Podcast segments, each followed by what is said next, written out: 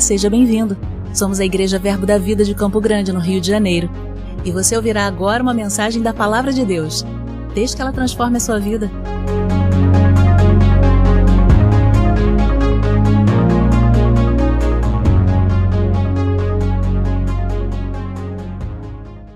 Glória a Deus. Você está feliz? Mais ou menos? Glória a Deus. Mas você até o final do culto vai ficar, porque a palavra por si só é ungida e você está num ambiente propício a elevar aquilo que você conhece de si mesmo. Amém? Quando você vem à igreja, você vem provar a palavra, você vem conhecer a palavra. É como se você estivesse diante de um espelho. Você vai ouvir nesse lugar você vai ouvir sobre aquilo que você é, sobre ao Deus que você serve, sobre aquilo que você tem e que você pode, na autoridade do nome de Jesus. Amém?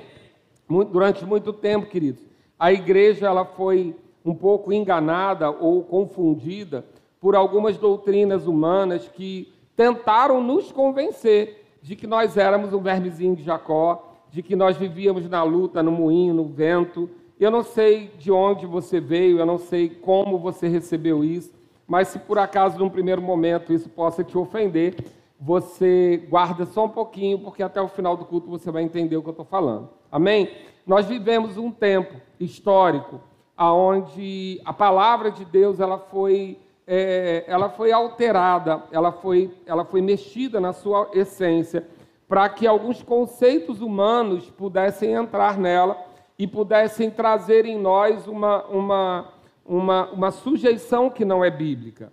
Então, nós ouvimos muitas coisas como uma falsa humildade, onde nós tínhamos que ser pobres nessa terra para que nós provássemos que éramos ricos em Deus. Mas a Bíblia não fala sobre isso, Jesus não demonstrou isso. E se você frequenta essa igreja, se você já fez o rema, se você assistiu algum dos nossos cultos sobre prosperidade, não a prosperidade especificamente de ambição financeira, mas uma prosperidade de uma vida saudável, uma vida completa e plena em Deus, você já sabe que não funcionou assim. Jesus não nasceu pobre nem morreu pobre. Jesus nasceu muito bem, obrigado, viveu muito bem, obrigado e morreu muito bem, obrigado. E foi sepultado muito bem, obrigado. Amém, queridos? Sempre numa posição daquilo que ele era e daquilo que ele é né, o Filho de Deus, alguém que tem uma condição de ser provido em todas as coisas. Talvez você também tenha aprendido durante um tempo que Deus colocava doenças, que Deus era o causador da morte. E pelo tempo que você está nessa igreja, ou que você ouviu algumas ministrações, você já entendeu que o ladrão é que vem para roubar, matar e destruir, mas que Jesus veio para que a gente tivesse uma vida e não uma vida comum, mas uma vida em abundância.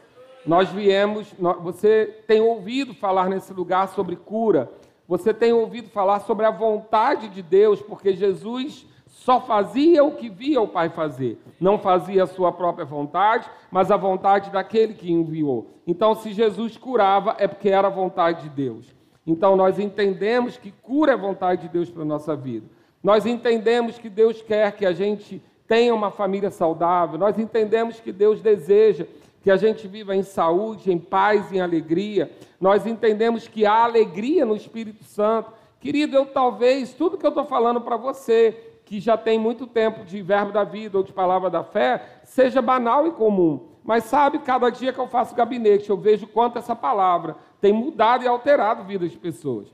Pessoas que já estão no Evangelho há muito tempo, mas que ouviram palavras que eram doutrinas humanas palavras que se remetiam somente ao Velho Testamento e não conheciam Deus do Novo Testamento. Deus não mudou, Deus é o mesmo, ele é o mesmo ontem, hoje e para sempre. Porém, a maneira como o homem entendia Deus foi transformada entre o Velho e o Novo Testamento. No Velho Testamento, o homem conhecia apenas um Deus, aquele que fazia todas as coisas, era o causador de todas as coisas, do bem e do mal. Quando Jesus vem, ele vem para demonstrar o caráter de Deus e nos mostrar qual é o real caráter de Deus, qual a origem do mal e qual a origem do bem. Então nós vamos conhecer um novo Deus, nós vamos conhecer uma nova, um novo caráter do Deus que sempre foi o mesmo, mas que o homem, através do conhecimento de Jesus Cristo, teve a sua visão alterada. Então nós somos apresentados ao príncipe desse mundo, aquele que é o Deus desse século, aquele que recebeu autoridade sobre esse mundo, que é Satanás, diabo, cramunhão, como você quiser chamar. Amém? Ou não chama não, chama o que você quiser se referir a ele, né? Mas nós vamos entender que há um príncipe desse mundo, que há um Deus desse século. Então nós vamos entender onde é a origem do bem, onde é a origem do mal, e tudo isso vai transformando a nossa vida. Mas sabe que diante de circunstâncias, muitas vezes nós podemos ser abalados ou questionar essa palavra. E eu confesso a você que quando eu é, ministro sobre uma palavra como essa, eu, eu, eu sempre considero por quê, né? E eu fico pensando, eu creio que Deus sempre está nos preparando para algumas coisas. É, algumas pessoas, alguns profetas que eu tenho conversado, eu não, não tenho isso como uma nota específica minha, mas alguns profetas, nós temos conversado sobre algum tempo de dificuldade que ainda possa vir pela frente. Nós temos visto um movimento mundial que pode trazer algumas dificuldades. E eu creio que Deus sempre está no, se antecipando a tudo que possa acontecer. Eu não estou dando uma palavra apocalíptica para você, eu não estou dando nenhuma palavra para você ficar preocupado, até porque você não tem que ficar preocupado, preocupação é pecado, amém? Preocupação é perda de tempo. Você pode ficar atento a algumas coisas. E quando nós vemos algumas coisas se mexendo, alguns tempos se mexendo, tempos que podem ser difíceis, tempos que podem ser desafiadores, nós precisamos nesse tempo saber quem somos. Sabe, queridos, nós não podemos nos confundir. Nós não podemos pensar que aquilo que é herança do mundo é herança para nós em Cristo. Nós não podemos receber heranças e dívidas que não são nossas. Amém? Então é importante que a gente entenda algumas coisas e hoje, como é um dia de ceia, a gente vai falar sobre aliança. E eu quero que você fique atento. Abre lá comigo em Malaquias, capítulo 3. Nós vamos ler o versículo 18. Mas eu creio que a gente pode começar pelo 17. Enquanto você abre, se você achou, diga: Eu sou rico, próspero e lindo. Glória a Deus. Malaquias 3, capítulo 17, diz assim: Eles serão para mim particular tesouro, naquele dia que prepararei, diz o Senhor dos Exércitos. Poupá-lo-eis como um homem poupa a seu filho que o serve. Então vereis outra vez a diferença entre o justo e o perverso, entre o que serve a Deus e o que não serve. Sabe, queridos, essa é uma palavra de Malaquias, consequência de algum, de algum ajuste que Deus está fazendo com aquele povo, um povo que se esqueceu da sua aliança, um povo que se esqueceu do cuidado que Deus teve com a vida deles, um povo que se esqueceu que o que tinha não foi na força do seu braço. E naquele, naquele período, dentro desse discurso, eles estavam sendo infiéis, inclusive no dízimo. E esse, a, essa palavra de Malaquias é uma tratativa à infidelidade. Ele até faz uma comparação que eu gosto muito e uso em família cristã, e eu gosto sempre que as solteiras prestem bem atenção nisso, mas a palavra ali trata, num determinado versículo, que aquele que é infiel ao dízimo ao Senhor não terá condição de ser fiel à sua mulher. E aí as solteiras ficam bem ligadas, porque é uma boa observação para que você entenda. Alguém que não consegue ser fiel a Deus, querido, não vai conseguir ser fiel a você. E uma boa maneira de você saber se uma pessoa é fiel, é a maneira como ele serve a igreja, não só no seu dízimo e oferta, mas também com o seu trabalho. Então eu sempre digo na aula para as solteiras, para elas ficarem bem atentas para essa situação e para essa condição. Amém? Glória a Deus. Então, Malaquias 3 está falando sobre essa diferença. E quando nós tratamos isso, nós estamos falando de Velho Testamento. Quando nós vamos para o Novo Testamento, nós vamos uma nova diferenciação lá em João 3,16. João 3,16 diz que Deus amou o mundo de tal maneira que deu seu Filho unigênio para que todo que nele crê não pereça, mas tenha vida eterna. Então agora tem uma nova diferenciação. Ele está dizendo que todo aquele que crê em Jesus, todo aquele que crê em Jesus como Senhor e Salvador da sua vida, ele já está diferenciado. Você crê em Jesus? Ele é Senhor da sua vida? Então declara comigo: eu creio que Jesus morreu e que ele ressuscitou. Eu creio que ele é o nosso Salvador e que ele é o nosso Senhor. Então Ele é Senhor das nossas vidas. Então nós estamos nesse quadro aqui que diz exatamente que nós temos aquele que pode nos dar a vida eterna, aquele que quer que nós tenhamos vida em abundância e que a gente não pereça.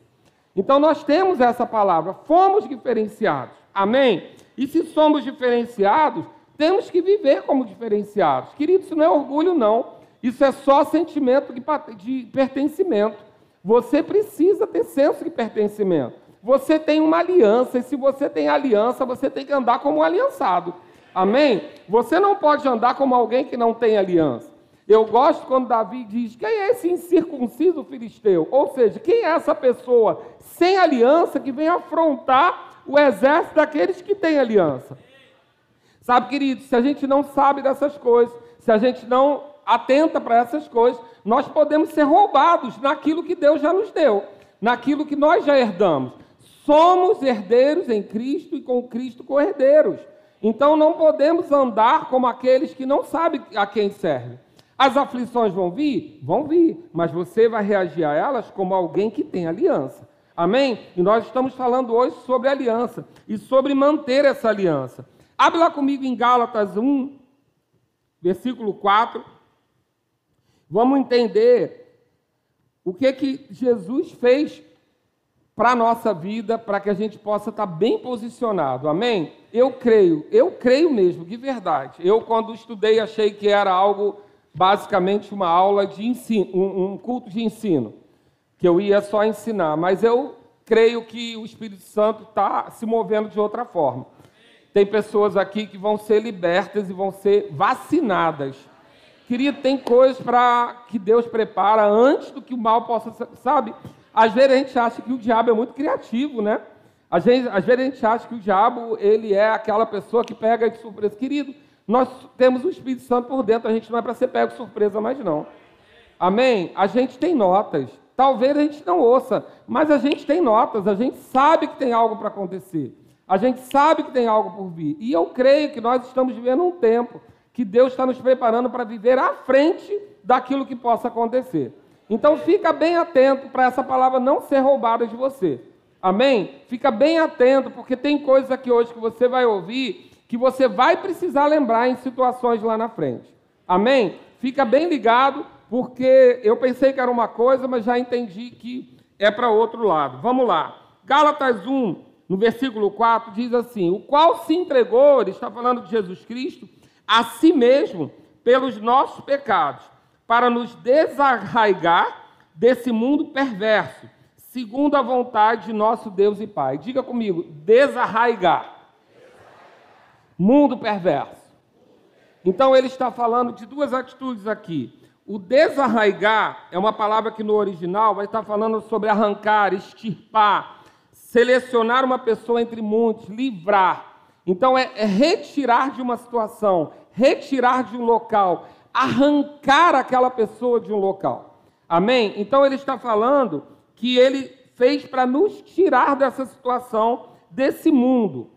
Mas nós sabemos que nós não nós estamos nesse mundo. Nós não estamos. Você está vivendo em outro mundo? Você pode estar até no mundo da lua, mas na sua cabeça. Você está aqui, amém?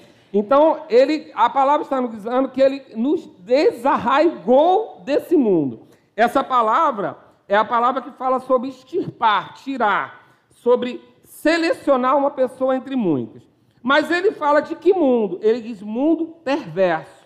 Essa palavra perverso é a palavra poneros. E ela vai dizer o que é. Ela diz que é cheia de, cheio de labores, aborrecimentos, fadigas, pressionado, atormentado pelos labores, que traz trabalho árduo, aborrecimento, perigo, de um tempo cheio de perigo, a fidelidade à fé cristã, que causa dor e problema, mal, de natureza ou condição mal, num sentido físico, doença ou cegueira, num sentido ético, mal, ruim e iníquo. Então, ele está dizendo aqui que Jesus, através do seu sacrifício, nos extraiu, não do mundo em geral, mas dessa parte perversa, dessa parte que é cansativa, que é enfadonha, que é aborrecida. Então ele não está falando aqui, porque depois nós vamos ver em João ele dizendo que não é para nos tirar desse mundo, que nós vamos estar nesse mundo. Mas o texto está dizendo que ele nos extraiu desse mundo que é o poneros, que é esse aborrecido, fadigante, estressante, de trabalho árduo sem resultado. Então ele está falando de uma questão espiritual. Você está nesse mundo, mas você não tem que viver nessa condição. Vou falar de novo para você se animar um pouco mais. Você está nesse mundo, e esse mundo jaz no maligno, ok? O príncipe desse mundo é Satanás. O domínio desse mundo foi entregue a Satanás por Adão. Mas você está nesse mundo e você agora é de Jesus Cristo. Então, se você é Jesus Cristo, você vai permanecer nesse mundo, mas a parte poneros não tem que tocar na sua vida. E por que, que é importante entender isso? Ah, para eu dizer aleluia, glória a Deus, esperar Deus fazer? Não, querido, é para você tomar posse. Porque se você não detecta isso, e a vida faz isso, e esse que vos fala também cai nessa cilada. Não pensa você, porque eu estou aqui, que eu vivo no mundo de mar de rosa, até porque rosa tem espinho, né, querido? Você sabe disso, então mar de rosa deve ser meio complicado. Mas eu não vivo num conto de fadas, eu não vivo uma vida fácil. Eu tenho desafios, eu tenho às vezes fadiga, eu tenho às vezes cansaço, o, o trabalho é exaustivo. Eu confesso a você que de 2020 para cá, o meu trabalho ficou um pouco exaustivo, sim. Mas, queridos, por que uma palavra como essa é importante? Para a gente detectar que está errado. Assim como eu detectei na minha vida, eu quero que você detecte na sua. Está errado. Porque Jesus já nos extraiu desse mundo dessa forma. Jesus já nos tirou desse mundo fadiguento, desse mundo onde nós trabalhamos e não temos resultado, desse mundo onde o trabalho é árduo e cansativo, desse mundo de aborrecimento. Ah, eu estou dizendo para você que você não vai ter mais eh, aflições ou tribulações? Não. Eu não estou dizendo isso, porque Jesus deixou bem claro que elas vão estar lá. Amém? Elas vão estar lá. Agora, o problema é quando elas estão afetando você. Ou estão afetando a mim. Está afetando a nós. Quando isso está nos afetando, quando isso está fazendo com que a gente comece a soltar, sem querer, ah, é assim mesmo. Todo mundo vive isso. Querido, você não é todo mundo. Amém? Você não é todo mundo. Você é um povo de propriedade exclusiva do Senhor. Você foi comprado por alto preço, preço de sangue. Então, para com esse negócio de todo mundo. Amém? Todo mundo é o mundo. Mas você está nesse mundo, mas você não é desse mundo. Amém? Então, nós precisamos começar a detectar aquilo que está entrando na nossa vida que não nos pertence. Aquilo que está entrando na nossa vida que a gente não pode aceitar como uma, uma fatura de um cartão de crédito que você já pagou e cobra você de novo, você não aceita. Existem co coisas que são desse mundo poneros, desse mundo perverso, que a gente não pode aceitar na nossa vida. Ah, mas, mas o que, que é? Eu vou falar o quê? Eu não vou aceitar o quê? Eu vou reclamar com Deus? Não, querido, você vai, vai reclamar com o dono do problema. Deus não é o dono do problema, Deus é o dono da sua solução. Amém? Deus não é o seu problema, Deus é a sua solução. Então você precisa falar com o dono do problema, com aquele que enviou o problema, com aquele que remeteu a carta. E aí você vai dizer: olha, essa carta está com o endereço errado, porque você mandou para a minha vida, mas Jesus já me desarraigou desse lugar. E eu não posso viver mais isso aí. Eu não posso aceitar mais essa cobrança. Eu não posso mais aceitar esse tipo de vida. Sabe, queridos, a gente tem que ter uma diferença entre paz externa e paz interna. Não há promessa de melhorar nada nesse mundo em relação à paz externa. Se você tem acreditado que a gente vai evoluir para uma paz externa, talvez você esteja bem enganado, porque as promessas não são essas. Agora, nós sabemos que é paz interna, é estar no meio da aflição e por dentro uma paz que excede todo conhecimento, todo entendimento, toda compreensão. Então, é sobre isso que a gente está falando para você que é aliançado. João 17, 15 deixa bem claro: não peço que os tires do mundo, e sim que os guardes do mal. Ou seja, no mundo nós vamos estar, mas estamos guardados. Por quê? Por uma aliança. Aqui Jesus está falando em João 17, antes dele fazer tudo que tinha que fazer. Mas ele estava pedindo isso. Mas depois ele executa. Eles não são do mundo, como também eu não sou. Santifica-os. O que é santificar, querido? Santificar é separar. A gente não pode ter falsa humildade e achar que a gente é todo mundo. A gente não é. Quando você foi santificado, significa que você foi separado. Não separado para você se afastar do mundo e querer viver numa, numa caverna. Não, não é isso. Mas dentro do mundo você está marcado e selado para ser separado. É como algo que é santo. No Velho Testamento, eles pegavam utensílios, aspergiam sangue sobre ele, e aquele utensílio era santificado, ou seja, ele era consagrado somente ao serviço do sacerdote. Ele era consagrado ao serviço santo, ou seja, separado. Foi o que aconteceu com a sua vida, querido. Foi o que aconteceu com a sua vida. E eu gosto de ver, eu ganhei um spoiler essa semana é, da minha filha ministrando para pro, os jovens, e eu gostei porque ela, ela falou sobre uma visão que está mergulhado no sangue. Não, era, não é um sangue que, que foi jogado aos poucos em você, é mergulhado. E eu não vou dar o spoiler não, porque talvez ela possa ministrar isso um dia, mas eu recebi esse spoiler e falei, meu Deus, é uma visão bem, bem diferente mesmo, de você entender que você encharcado do sangue, o seu inimigo tem medo de você. Amém? Porque aquele sangue não é seu, é o sangue de Jesus. E aí a visão que ela trouxe foi de você encharcado de um sangue que não é seu e o inimigo olhando, falando, não bota a mão nele não, tá doido? Eu fui muito abençoado. Eu fui, não é meu não, mérito é da Giovana, tá? Essa palavra foi dela, mas eu recebi o spoiler e falei, uau, eu quero isso para minha vida, andar na rua com a certeza de que eu fui encharcado por um sangue que não é meu, e o inimigo olha para mim, não sou eu que tenho medo dele, ele é que tem medo de mim. E aí, quando a gente entende isso, a gente fica um pouco diferente em relação às coisas. Estou com voz de adolescente, de vez em quando está dando uma afinada aqui, não sei o que está acontecendo. Glória a Deus. Mas a gente vai entender que, que nós somos sim diferenciados, nós fomos santificados. Sabe, querido, a gente precisa sair com essa convicção. Porque no meio das aflições a gente precisa saber quem a gente é. E o diabo sempre vai tentar roubar a sua identidade. Ele sempre vai tentar dizer que é outra coisa, que você não é isso tudo, mas diga para ele: eu sou tudo que a Bíblia diz que eu sou. E eu não abro mão de nenhuma vírgula. Eu sou santificado, eu sou sacerdócio real, eu sou embaixador de Cristo, eu sou comprado por alto preço, eu sou isso tudo mesmo. E na dúvida, dá um beijinho no ombro para ele, amém? Porque ele precisa saber quem você é sim. Amém, amém querido? Então, Salmos 27, 5 diz assim: Pois no dia da adversidade ele me ocultará no seu pavilhão, no recôndito do seu tabernáculo, me acolherá, elevar-me-á sobre uma rocha. E eu quero tratar com você sobre essa consciência que Davi tinha e que você não pode pensar diferente. Saber quem você é no dia da angústia, saber quem você é no dia da aflição. Abre lá comigo em Jeremias 17. A gente vai falar um pouco sobre dois tipos de homem. A gente vai falar sobre o homem que confia na sua própria força e sobre o homem que confia no Senhor. Sabe, queridos, há uma diferença. Nós já somos separados.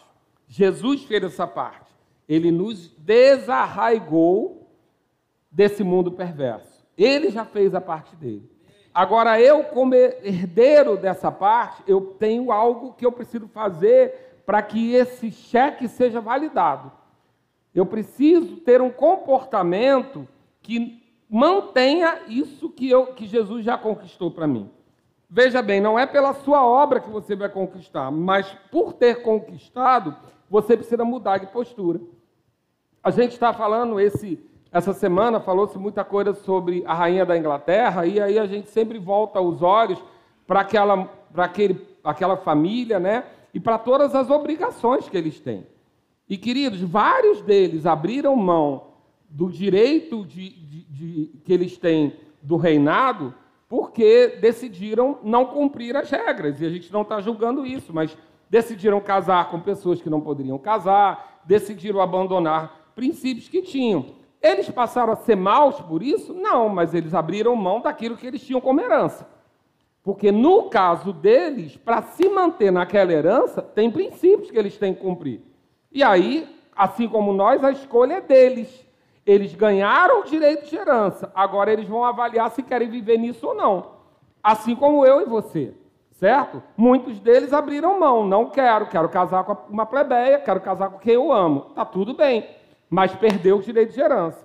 E outros se submeteram às regras para manter o direito de herança.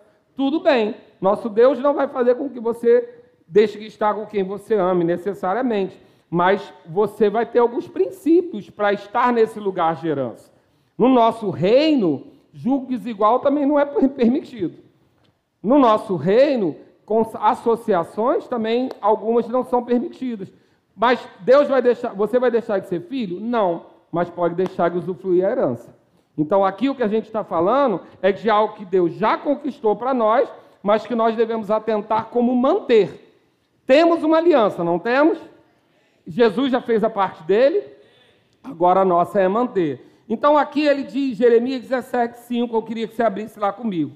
Assim diz o Senhor: Maldito o homem que confia no homem, faz da carne mortal o seu braço. Então esse homem confia na força do seu braço, sem considerar que Deus é que dá força para ele, certo? Porque a sua força é para você considerar, mas você precisa considerar a fonte da sua força. Óbvio que você não acorda de manhã e fala, Senhor, me ajuda a erguer essa xícara. Senhor, me ajuda a tomar banho. Você não fala isso. Você sabe que há em você força suficiente para isso. Mas você precisa considerar quem te deu essa força, até para respirar. Amém? Então esse homem, ele não considera isso. E não considera que recebeu essa força. E diz, e aparta no seu, o seu coração do Senhor. Ou seja, por conta dessa confiança em si mesmo, ou em outros homens, ele se afasta de Deus. Ele considera não precisar, ele, ele não consegue gerar fé suficiente que Deus existe e que é galardoador. Que por ele ser filho, ele já merece, ele já recebe. E aí, depois diz: porque será como um arbusto solitário no deserto. Então, a gente está falando aqui do homem arbusto. O que é o homem arbusto? É aquele que se afasta de Deus confiando na força do seu braço. Ele fica como sem raiz, ele não tem proteção nem alimentação. Um arbusto é solitário no deserto, ele não tem água para nutrir, ele não tem raiz, porque a terra é dura. É aquilo que você vê nos filmes, de repente ele está voando sequinho assim, né? Porque ele não tem onde se prender. Então ele é um arbusto seco, é um arbusto no deserto. E não verá quando vier o bem, antes morará nos lugares secos do deserto, na terra salgada e inabitável. Então, lugar seco, terra salgada e inabitável, não é lugar, não é o seu lugar. É o lugar daquele que confia na força do seu braço somente. É aquele que não está ligado ao Senhor. É aquele que não reconhece a provisão do Senhor. Esse tem que andar em terra seca, tem que andar em terra quente, tem que andar em terra deserta. Mas você não é esse. Amém? Você, Jesus já fez a parte dele. Agora, qual é a sua parte para manter? Você precisa ser o, o homem de Jeremias 17, 7. Porque o primeiro é maldito, ou seja, afastado da bênção. Toda vez que você lê a palavra maldição, não precisa pensar no conde Drácula, não. É só você pensar, essa pessoa está afastada da bênção. Porque estar afastado da bênção já é maldição. Amém, querido? Então, maldito é aquele que está afastado da bênção. Aquele que está na bênção é bendito. Amém? Então, aqui ele está dizendo: Bendito o homem que confia no Senhor e cuja esperança é o Senhor. Como é esse homem? Esse homem é como uma árvore plantada junto às águas. Querido, olha a diferença de um arbusto do deserto e de uma árvore plantada junto às águas. Qual é a diferença? O que, que é ser alguém plantado junto às águas? Essa pessoa que confia em Deus, que tem nele a sua segurança, que tem raízes. Então ele diz aqui: plantado junto às águas, que estende as suas raízes para o ribeiro, e não receia quando vem o calor, mas a sua folha fica verde. E no ano de sequidão, diga comigo, no ano de sequidão, não se perturba, nem deixa de dar fruto. Diga comigo de novo, no ano de sequidão, não se perturba nem deixa de dar fruto. Amém, querido? Então o que, que nós vamos saber? O ano de sequidão existe. E ele vai vir para todos nós. Querido, todos nós vamos viver momentos muito difíceis na nossa vida. Mas o que nós vamos ter que entender? Nós não somos um arbusto seco. Nós não vamos sair no vento rolando, igual no filme de Faroeste. Não, querido. Você vai buscar que as suas raízes. Olha bem, você está plantado num lugar, tem uma raiz, e essa raiz vai buscar água. Você não vai ver, por cima não dá para ver nada, por cima você não está vendo, está tudo seco. Mas você tem raízes, e essas raízes, elas buscam a água elas escolhem o caminho das águas, elas se nutrem nas águas. Então pode ser que você tenha a sensação que está tudo ruim, mas você tem que lembrar quem você é. Você precisa lembrar das suas raízes. Você precisa falar: eu não perdi esse tempo todo. Eu não estou na igreja brincando. Eu não estou tendo a vida que eu tenho de brincadeira. Eu tenho raízes. E querido, deixa eu dizer, entra na sua sala de troféus. Vai lá olhar tudo que Deus já fez. Todas as vezes que Ele te deu livramento, todas as vezes que você estava enfraquecido e Ele te levantou, todas as vezes que não tinha saída e você teve escape. Olha lá na sua sala de troféus para lembrar que você tem raízes. Você não está nesse mundo como um arbusto. Você é uma árvore. E deixa eu dizer uma coisa: árvore tem obrigação de dar fruto.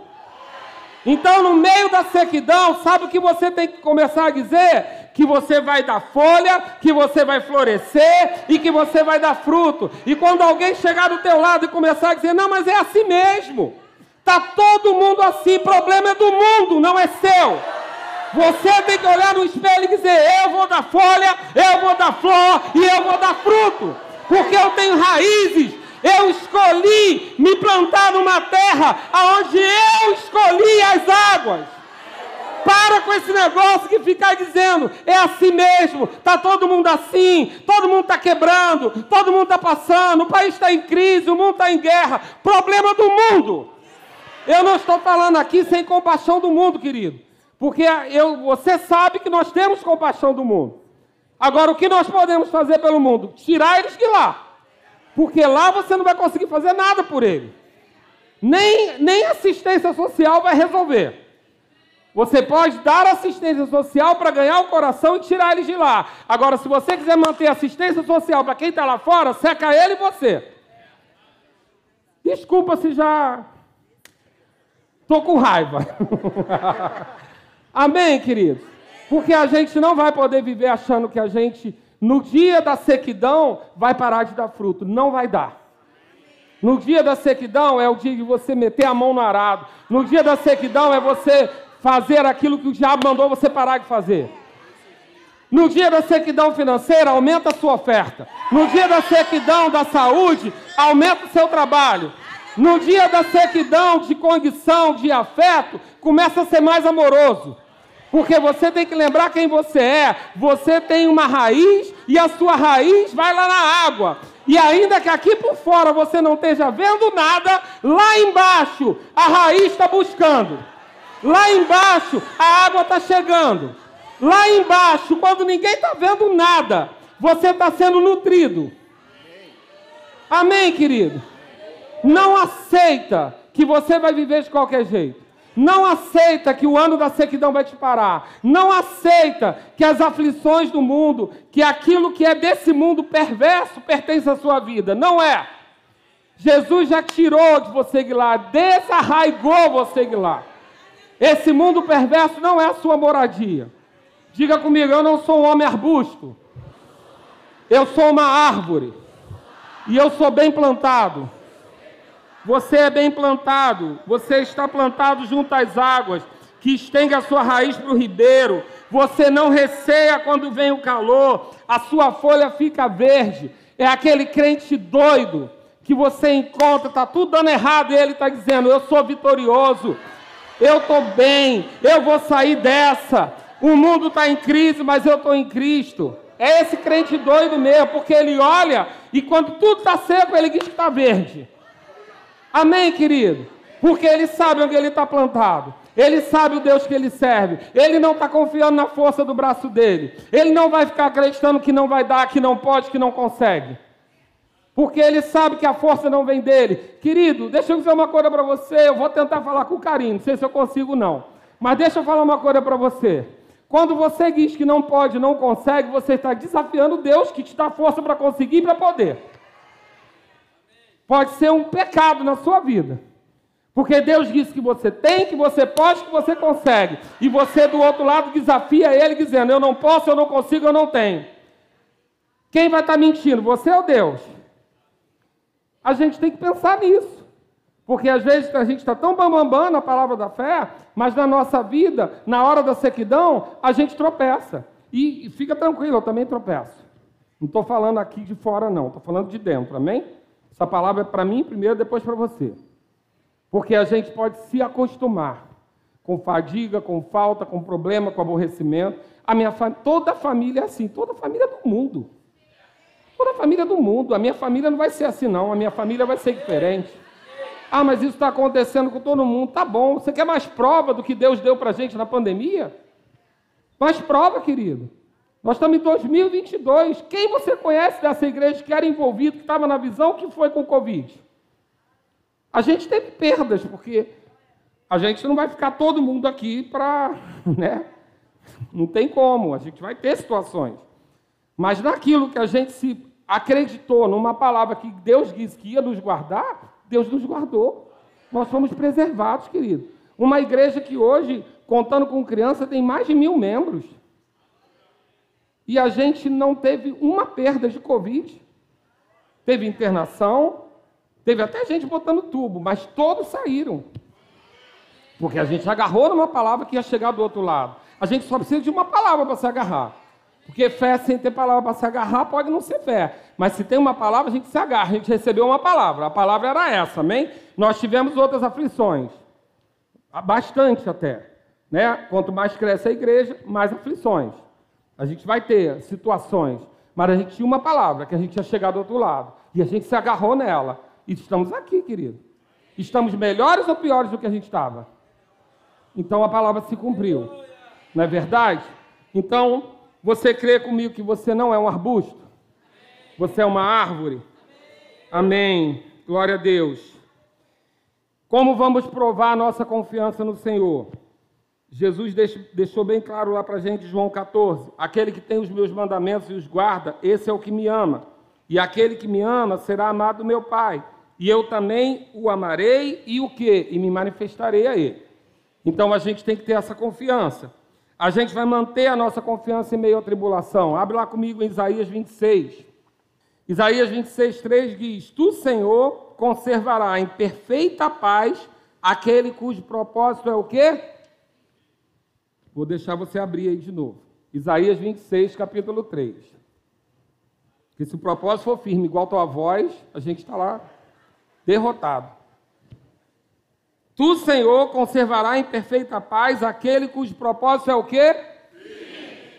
Então o nosso propósito tem que ser o quê? Firme, firme querido. O nosso propósito tem que ser firme. Se a gente não sabe por que a gente está nessa terra, as coisas vão abalar a gente. Se a gente não sabe por que a gente está nessa terra, tudo vai ser motivo para a gente abrir mão. A gente precisa ter um propósito firme. A gente precisa saber quem a gente é. Queridos, deixa eu dizer uma coisa: se você pensou que eu nunca quis desistir do meu ministério, você está profundamente enganado. Se você pensou que eu nunca quis chutar o balde do meu casamento, você está completamente enganado. E eu nem vou dar mais exemplo para você não ficar tão decepcionado de sair da igreja. Mas teve vários dias, queridos, que eu olhei e falei: cara, será que é isso mesmo? Caramba, é isso mesmo? Será que não tem jeito, que vai ser isso mesmo? Que nunca vai mudar? Eu penso, querido, eu penso, minha mulher pensa, o pastor pensa, Josias pensa. As pessoas pensam. Ou você acha que ministro acorda todo dia e fala, uau, vou lá para a igreja. Não. Tem dia que a gente queria ir para a praia. Que você perdesse o nosso telefone. Tem dia, querido. Não se ilude não para não sofrer. Você é o pastor que mais se expõe, né? Eu já fui chamado pastor sincerão. Eu me exponho mesmo, porque eu não quero que você se decepcione comigo. Você tem que olhar para Deus. Se você ficar olhando para mim, confiando em mim somente, você vai ser arbusto. Porque eu vou falhar com você e você vai virar arbusto. Você tem que confiar no Senhor. Amém? É nele que você tem que confiar. Ele não falha, eu falho. Ele não falha. Mas tem dias, querido, que a gente quer desistir. Tem dias que a gente olha e fala: Meu Deus, é assim mesmo. Mas depois a gente vai para a oração, a gente pega ajuda ao Senhor, o Senhor vai dando graça. E o Senhor vai dando saída, escape. O Senhor vai dando para nós refrigério. Então, Isaías 26, 3 diz que a gente conserva em perfeita paz aquele cujo propósito é firme. Por quê? Porque ele confia em ti. Confiai no Senhor perpetuamente, porque o Senhor Deus é uma rocha eterna. Uma rocha eterna. Salmos 121 diz que os que confiam no Senhor são como o monte de Sião, que não se abala, firme para sempre. Firmeza, firmeza de propósito faz parte da nossa vida. A gente não pode ficar dia sim, dia não. A gente não pode ficar como o menino de um lado para o outro. Não, querido. A gente vai ter os nossos dias de aflição, queridos. Deixa eu dizer, são muitos e deixa eu explicar uma coisa para você, não ficar um crente soberbo. Tem aflições que são da alma, tem aflições que são físicas, tem aflições que são espirituais. Tem, você pode viver qualquer uma delas, mas você precisa olhar no espelho e falar: Eu sou uma árvore. A minha folhagem vai ficar verde. As minhas raízes são profundas. Amém? Tiago 1, diz que a gente precisa ser praticante da palavra. E ele diz: Tornai-vos, pois, lá no versículo 22, praticantes da palavra e não somente ouvintes, enganando-vos a vós mesmos. Então, existe uma possibilidade de você conhecer a palavra e não viver nela. Isso se chama se enganar, enganando a si mesmo. A gente conhece a palavra, a gente sabe a palavra, mas na hora da aflição a gente se engana a gente diz, não, mas nesse caso acho que a palavra não se encaixa. Encaixa sim, querido. Tem resposta para tudo na palavra. Os princípios da palavra são resposta para qualquer situação. Não negocia princípio. Não negocia. Não negocia princípio por vaidade. Não negocia princípio por conta de pressão. Não negocia princípio por conta da voz dos homens. Sabe, Saul, por conta do clamor dos homens, largou a presença da arca e ganhou a guerra, o que foi pior para ele. Porque tem situações onde você pode abrir mão da presença de Deus e ganhar a guerra.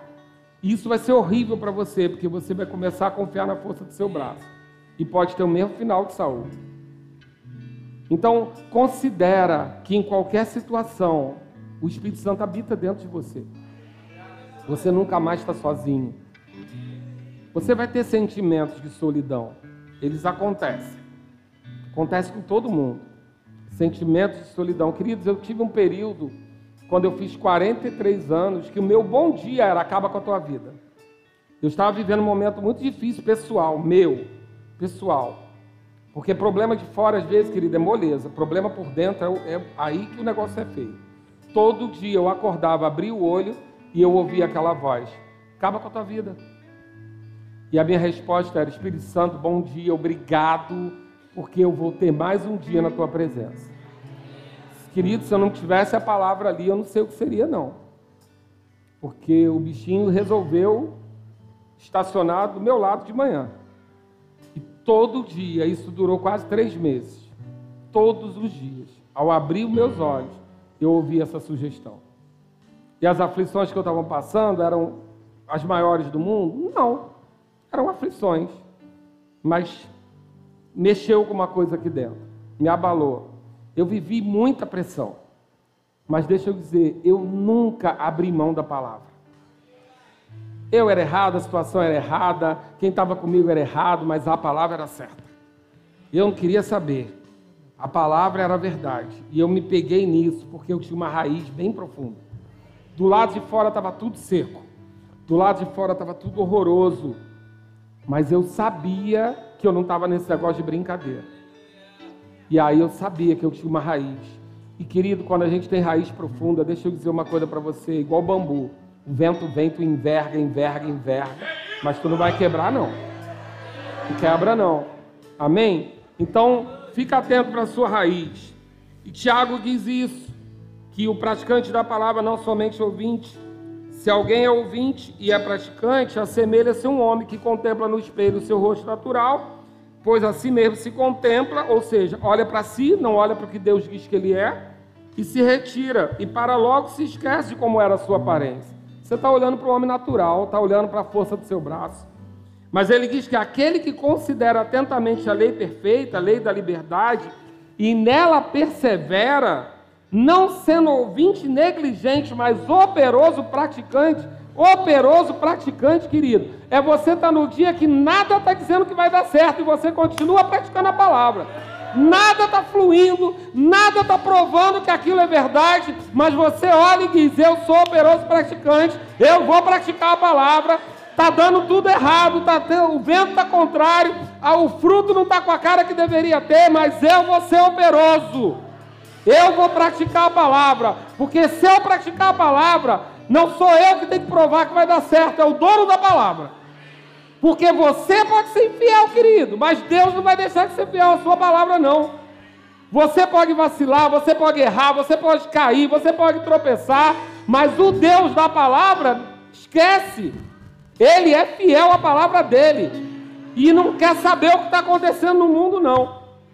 Então, se você é operoso praticante da palavra, a Bíblia diz que você, me perdi, Aquele considera atentamente a lei perfeita, lei da liberdade, e nela persevera, não sendo ouvinte, ouvinte negligente, mas operoso praticante, esse será bem-aventurado no que realizar. Então, deixa eu dizer, não depende de você somente. Você só tem que ser operoso praticante da palavra. Porque aí a palavra de Deus é que vai dizer que ele será bem-aventurado no que realizar. Se você seguiu a palavra, agora fica bem atento.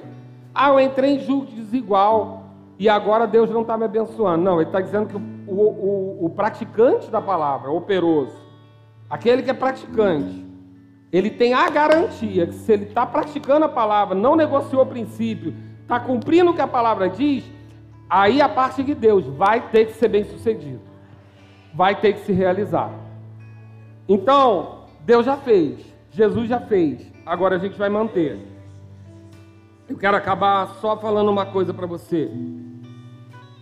A gente, quando diz sobre ser praticante, a diferença entre aquele que pratica ou não a palavra, está lá em Mateus 7, 24 ao 29, eu vou resumir, mas ele diz assim, no 24: Todo aquele, pois, que ouve essas minhas palavras e as pratica, será comparado a um homem prudente que edificou a sua casa sobre a rocha. E aí ele diz: caiu a chuva, transbordaram os rios, sopraram os ventos e deram com ímpeto sobre aquela casa. Quatro condições.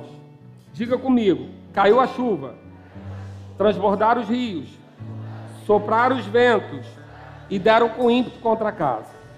E a Bíblia diz que não caiu, porque fora edificada sobre a rocha. Agora ele, ele continua: aquele que ouve a palavra e não pratica, será comparado a um homem sensato que edificou a casa sobre a areia. O que, que vai acontecer com ele? Vai cair a chuva, vai transbordar o rio, vai soprar o vento e vai dar com ímpeto contra a casa. As mesmas coisas. Não vai ser diferente. Ele não está dizendo aqui que você está livre das aflições. São as mesmas. Qual é a diferença só? Essa casa que é sobre a rocha ela não desaba. Aí qual é a diferença de um para outro? Um está sobre a areia e outro está sobre a rocha. Agora, o que, que é rocha? Rocha, gente, aí é outra ministração para eu te dizer onde está a rocha na Bíblia em vários lugares. Mas eu posso resumir para você: a rocha é Jesus Cristo. Ele é a rocha desde o Velho Testamento. Quando o Velho Testamento aponta para a rocha, ele está apontando para o Messias. Não é, não é uma rocha no Velho Testamento e outra rocha no Novo. A rocha no, no Velho Testamento, eles citam como Deus, mas eles citam várias vezes de forma figurada. Quando Moisés bate na rocha ou fala com a rocha. Sacrifica a rocha uma vez, mas depois é só a palavra. Não tem mais que sacrificar.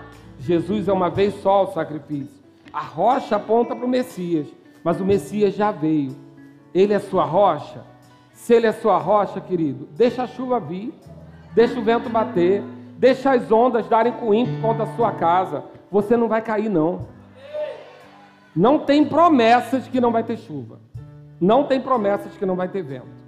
Não tem promessas que não vai ter onda, nem que elas não vão bater na sua casa. Mas a promessa é que você não vai cair. Diga comigo, eu não vou cair. Eu estou sobre a rocha. E a rocha é Jesus Cristo. Amém? Eu quero acabar, concluir com um versículo aqui para você, lá de Provérbios 30. Você pode abrir? Sabe, queridos, Isaac, ele estava numa terra seca. Todo mundo estava fugindo. Mas Deus deu uma palavra para ele. Diga comigo, só uma palavra. Deus deu uma palavra para ele: fica. E ele ficou. E a Bíblia diz que naquele lugar de sequidão ele prosperou. Querida, a aliança de Isaac é maior que a tua? Não é não, querido. Não é não. A Bíblia diz que Deus estava com ele, era com ele. Deus estava com Isaac, Deus era com Isaac. Com você, Deus habita. Deus não está só com você, Ele habita em você. O Espírito Santo habita em você. A sua aliança é maior do que a de Isaac. Então, se o ano é de sequidão, se o tempo é de sequidão, fica firme. É nesse lugar mesmo que Deus vai te prosperar se Ele disser para você ficar. Se Ele disser para você sair, obedece. Eu não estou dizendo que é para você ficar em lugar nenhum, amém? Que tem gente que pega uma palavra dessa e fala, ah, ah, Deus mandou ficar. Não, estou falando isso não. Eu estou dizendo para você obedecer a palavra que Deus deu.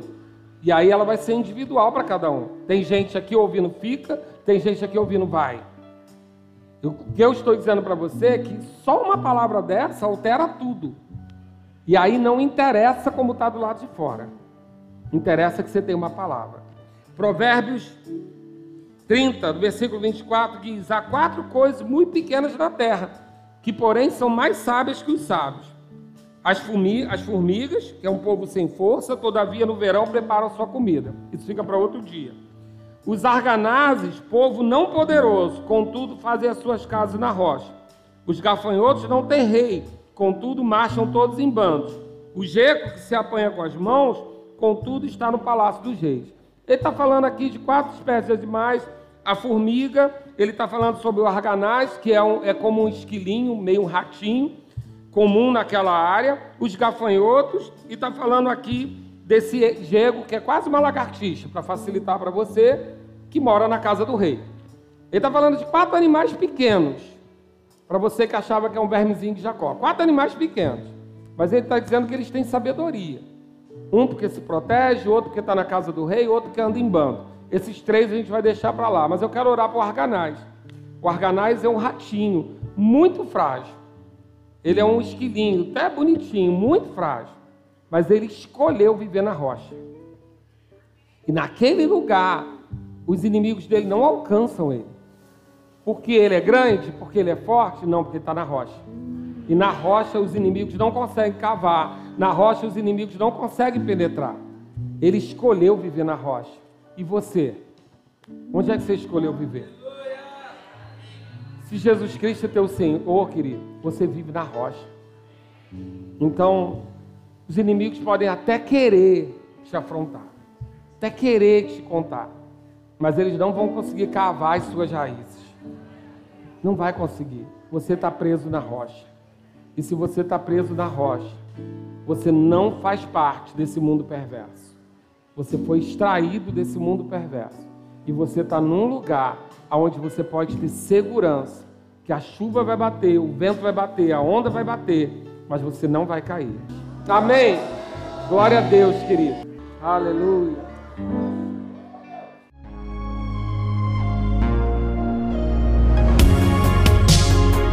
Ouça outras ministrações em nosso site verbodavida.com barra Campo Grande RJ. Nos acompanhe também em nossas redes sociais, Facebook, Instagram e YouTube. Seja abençoado na prática dessa palavra.